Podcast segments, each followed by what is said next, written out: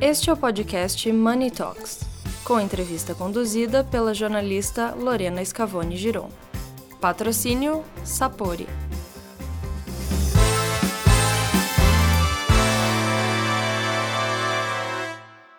Olá a todos, bem-vindos a mais um Money Talks. Hoje falando com Orli Machado, CEO da CM Software, empresa de tecnologia de serviços de pagamento, que foi a primeira empresa do setor autorizado pelo Banco Central a ser uma provedora de serviços de tecnologia no âmbito do sistema de pagamento brasileiro. Recentemente, a empresa criou uma joint venture com a Prodaf, empresa de processamento de dados para ofertar soluções personalizadas para cooperativas de crédito, sem ligação com os grandes, grandes bancos e com esse contato direto com o Banco Central. Oli, boa tarde, muito bem-vinda, tudo bem? Tudo bem, Lorena, como é que você está? Tudo bem. É, Orli, primeiro, em primeiro lugar, eu queria entender como foi esse processo para vocês obter essa autorização tão importante do Banco Central. Conta um pouquinho como que foi isso. Isso remete mais de 20 anos da nossa história, né? A gente não é, a gente não é uma startup, porque a gente tem mais de 20 anos de história, né? Sim. Em 2000, em 98, na verdade, o Brasil começou a desenvolver o SPB, Sistema de Pagamento Brasileiro. É muito conhecido através da TED, tá bom? Antes, foi quando a TED foi lançada lá em 2002, mais ou menos, mas o projeto começou em 98, tá? E o Banco Central, naquele momento da história, precisava homologar um prestador de serviço, uma empresa, que prestasse serviço para algumas instituições que não desejassem ter esse sistema tão complexo como o SPB dentro de casa. Sim, tem várias empresas que não desejam isso dentro de casa, tá? Mais de 300 para ser exato, tá bom até hoje. E aí a CIM, junto com mais uma série de outras empresas, concorreu a essa homologação naquele momento. Foram mais de 18 empresas. A CIM foi a vencedora e durante mais de 12 anos foi a única a empresa a prestar esse serviço, é a líder disparado nesse processo. E esse mesmo processo de, de certificação foi renovado recentemente, com a inclusão, inclusive, do Pix também. Então, a gente hoje também processa o Pix está para várias instituições, mais de 300 instituições no Brasil, exatamente porque elas não gostam de ter isso por diversas razões dentro de casa, por questões de custo, segurança, investimento, tecnologia, atualizações de regulatório, coisas dessa, dessa, dessa, dessa característica. Então, a gente conquistou exatamente por conta de ser uma empresa com uma excelência em prestação de serviço por mercado financeiro, tá? Essa, essa, essa essa autorização, basicamente, o Banco Central só dá para quem tem de fato condições e clientes desse, desse tamanho para prestar serviço. E desde quando vocês vêm se movimentando para buscar esse filão das cooperativas? Então, a gente, tava, a gente tem diversos clientes que são fintechs, né? E a gente estava observando muito o movimento das fintechs, ou seja, dentro dessas, dessas 300 e poucos clientes que eu te falei, que já utilizam os nossos serviços para, para operar diretamente com o Banco Central sem a intermediação dos bancos grandes, ou seja, uma fintech hoje ela não necessita mais usar os serviços do banco grande para fazer cobrança, para fazer emissão, para fazer pagamento, para fazer recebimento. Ela já não necessita isso, os regulatórios do Banco Central hoje já permitem que ela se comunique direto com, com o Banco Central e com os sistemas do Banco Central, a gente olhou para o lado e descobrimos o quê? Pô, as cooperativas ainda estão, elas ficaram meio que assim, abandonadas desse passo que as fintechs deram no mundo. E no Brasil nós temos um número muito grande de cooperativas, aí são, são um número absolutamente enormes, que já, inclusive, são maiores que a maioria das fintechs, inclusive, ou seja, a soma de todas as cooperativas tem recursos financeiros próprios, sem necessidade de repasse para fundos, maior que a maioria das fintechs, e elas ainda estão atreladas ao velho modelo de prestarem seus serviços ou reunindo-se em grupos de cooperativa, que a gente chama de central, ou reunindo-se embaixo de um banco comercial grande, para que preste esse serviço para ela de capilaridade, cobrança, recebimento. Uh, aí a gente olhou para o lado assim, pô, nós também temos aí um outro filão de mercado, tá, que também precisa de dar esse passo, de dar esse salto, de dar essa atualização, que foi dada e conquistada pelas, pelas, pelas fintechs, com uma vantagem muito grande. Elas não dependem tanto de recurso vindo de investidores ou de fundos de investimentos, porque elas, através do seu modelo de negócio, que é de associado, elas já têm recurso próximo para dar esse passo. Então, seria muito óbvio elas terem dado esse passo, inclusive antes das próprias fintechs, né? Ou seja, mas elas ficaram de lado, elas ficaram ficaram meio alejadas ao processo inteiro, tá? e agora a gente veio, resolveu resgatá-las. Muito embora a gente tenha vários clientes que são cooperativas, mas elas formalmente elas não, elas não estão atualizadas tecnicamente para dar esse passo para frente. Né? Então a gente resolveu, opa, vamos, vamos, vamos neste caminho aí de fazer, de fazer uh, atuação nesse mercado também e dar esse update nelas também.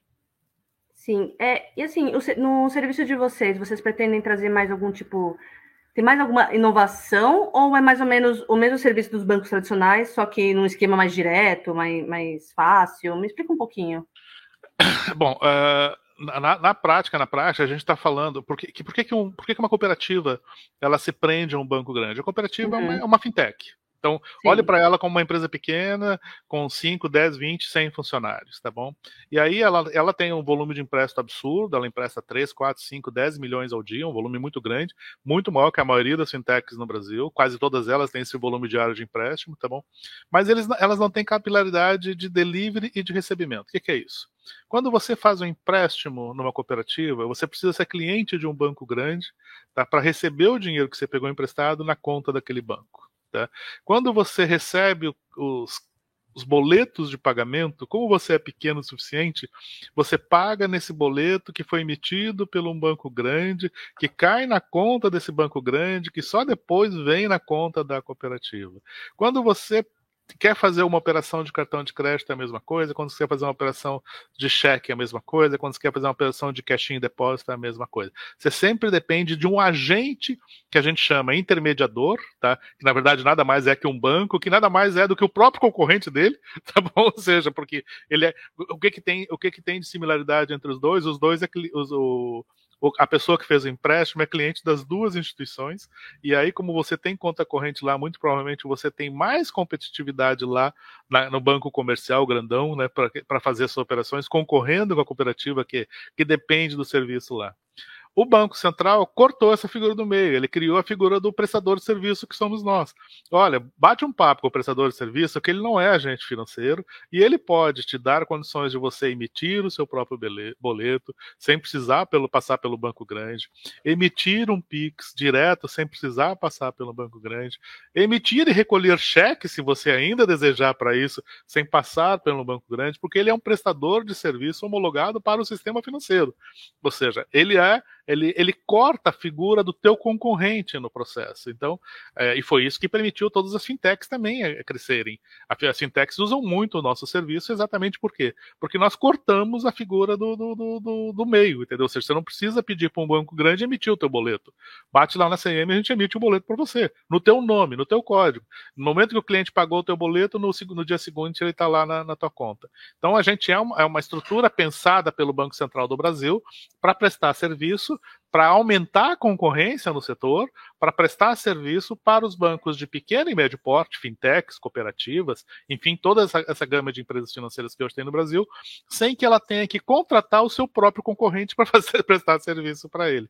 Foi assim que a coisa começou então a aparecer. Então a gente, na verdade, a gente presta todos os serviços que um grande banco presta para uma instituição financeira de pequeno e menor porte, fazendo com que ela não dependa do seu concorrente para alavancar a sua operação.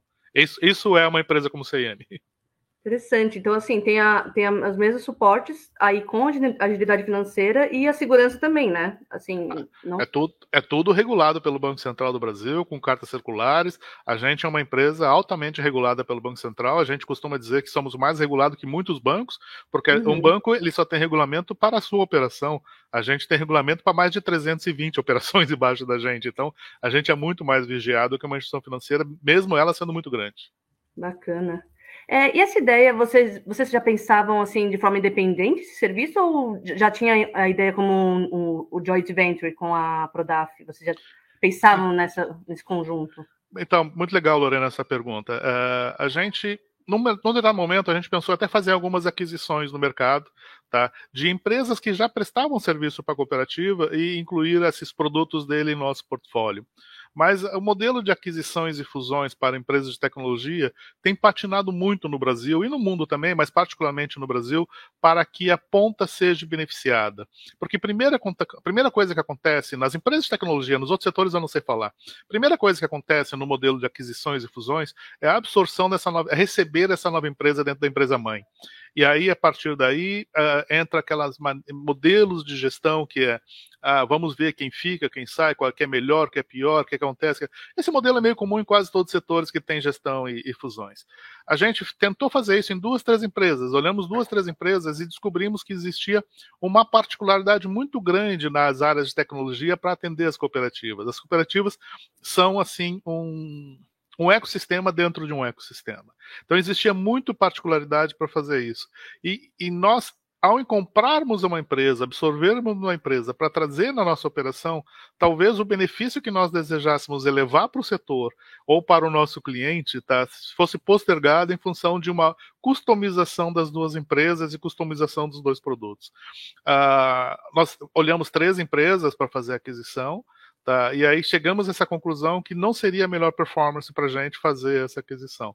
Foi daí que a gente resolveu mantermos, fazermos uma joint venture, que é as duas empresas operam independente, se unem contratualmente para prestar um serviço sobre as regras da, elaboradas nessa joint venture, ou seja, são, é uma, é uma, a joint venture é uma figura existente no, no, no, no, no regulatório nacional de, de, composição de empresas, existem responsabilidades e obrigações, elas estão lá pactuadas em nosso contrato, tá? e a gente resolveu manter exatamente esse modelo que a, a, aí elegemos a Prodaf para propor o acordo, porque a Prodaf é a líder no setor, ou seja, ela tem mais de cento e 50 cooperativas, se não me engano, sobre, uhum. já utilizando parte dos seus produtos, né?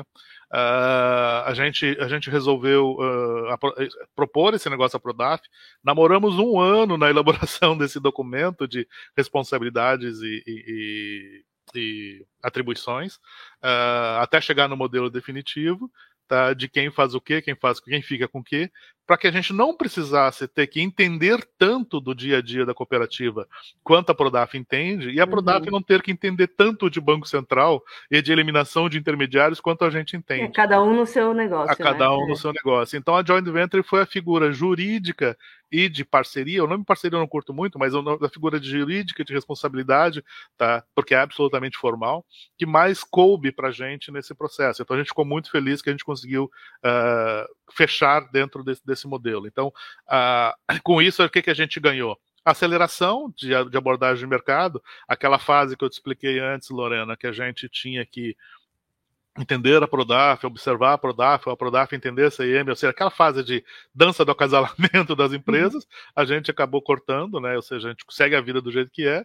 Criamos uma série de produtos novos tá, para atender o setor, trazendo eles para o mundo que a gente está apelidando de CopTechs, que é as fintechs das cooperativas, né, que daí são as, as, as operações que já estão fazendo. Então, a gente achou que Uh, primeiro, para a CIM e para a Prodaf, era um shortcut muito grande, era um atalho muito grande a gente operar dessa maneira. E para um cliente, que é, quem é, que, é, que é a razão dessa, dessa, dessa operação, que são as cooperativas, eles obrigatoriamente estariam bem mais beneficiados e mais imediatamente beneficiadas se nós fizéssemos isso. Legal. E com essa junção, fortalecendo, vocês acham que tem possibilidade de expansão para outros negócios, outros nichos? Assim, a gente até está brincando já com algumas, algumas fintechs que gostaram do modelo, que estão entrando, e a gente até acho que já tem até mais fintechs do que cooperativa operando nesse. tentando eh, já no nosso pipeline de negociação, porque ao ler alguns documentos, alguns papers, alguns prints, seja em rede social, seja na imprensa formal, uh, eles, eles acabaram se interessando também e resolveram, pô, a gente não é cooperativa, mas a gente gostou do jeito que vocês estão tratando a coisa. Bota a gente no meio também. Então, o sistema é absolutamente uh, adequável, tanto a cooperativa quanto a fintech. Então, não, não tem muita diferença. Tá? A gente fala mais cooperativa porque é um nicho muito grande, né? Estamos falando aí que nosso objetivo é atingir 400 cooperativas em, em cinco anos, aí, basicamente. É, inclusive, é, isso ia ser minha última pergunta. Opa, é, desculpa. Você, vocês, não, vocês pretendem triplicar as carteiras de clientes de cooperativa de crédito em cinco anos, né? Como que vocês, como que vai se dar essa conquista? Uh, é, é, é, bem, é bem complicado, né? Como que vai se dar, como que vai se dar isso? Na, na verdade, na verdade, assim, é, evidentemente é complicado. Evidentemente é uhum. é complicado, tá? É um setor que não estava acostumado muito com a figura desses atores no campo deles, né? Então a gente é, é a gente é um novo ator, tá? No, no, cenário deles, no cenário comercial deles. Então a gente tem que temos que nos apresentar, nos gerar confiança, gerar valor, tá? e, sobretudo, fazer as entregas. Isso, indistintamente, é assim que funciona. A indústria financeira brasileira ela é muito baseada em confiança e entrega. Então, a gente, a gente tem certeza que a gente tem que é, conquistar isso nessa sequência. Mas, por outro lado, também, a gente tem que é, ter uma venda um pouquinho mais facilitada. Os bancos comerciais, Lorena, cobram muito dessas instituições, dessas cooperativas, para prestarem esse serviço, além de ficarem com o dinheiro dessas cooperativas em conta corrente, remunerando a si próprio. Então, ou seja, a gente também tem uma, tem uma grande redução de custo e oportunidades de redução de custo com geração de receita tá, para a cooperativa quando ela migra para esse setor. Então a gente mais ou menos imagina que tem aí uma ligação muito forte entre o nosso interesse e o interesse deles. Aliás, o melhor exemplo para isso é a própria fintech, Lorena, porque a fintech só existe porque existe uma oportunidade de aumento de ganho e redução de custo para algum cliente que ela vai prestar trabalho. Cooperativa é a mesma coisa. A fintech hoje não está presa ao banco, a cooperativa também não tem que estar tá presa a banco nem a central nenhuma. Ela literalmente tem uma oportunidade muito grande de ganho sozinho, tá? reduzindo esse custo. Uh, a metáfora que mais uh, facilita essa compreensão é a metáfora do intermediário. Sempre que você liga uh, o produtor ou consumidor, tá? Tirando o intermediário do meio, você tirou um custo, você tem aumento de receita e oportunidade de ganho. Seja isso num produto industrial, seja isso num produto agrícola, seja isso no mercado financeiro. O que nós estamos fazendo nesse momento é tirando os intermediários da jogada. E essa oportunidade de ganho já que, o, já que o mercado está acostumado a precificar daquele jeito, pode ir para o colo da cooperativa e ela pode fazer melhores resultados fazendo, tendo essa compreensão. Legal, muito obrigada. Orli, muito obrigada pela entrevista, pelo papo. Obrigado muito, muito, muito interessante essa, esse, esse mundo, essa, essa, esse sistema de, de independência mesmo das cooperativas, né? Porque elas sempre tiveram atreladas aos bancos tradicionais e vocês estão dando essa, essa capacidade de, de, de, de, dependência. Achei muito bacana. Muito obrigada pela, pela conversa e espero te ter mais vezes aqui. Lorena, muito obrigado a você pela oportunidade de bater um papo com você, explicar um pouquinho mais sobre o que a gente está brincando. Tá? E fique à vontade para nos chamar. Super abraço. Sim. Abraço, tchau.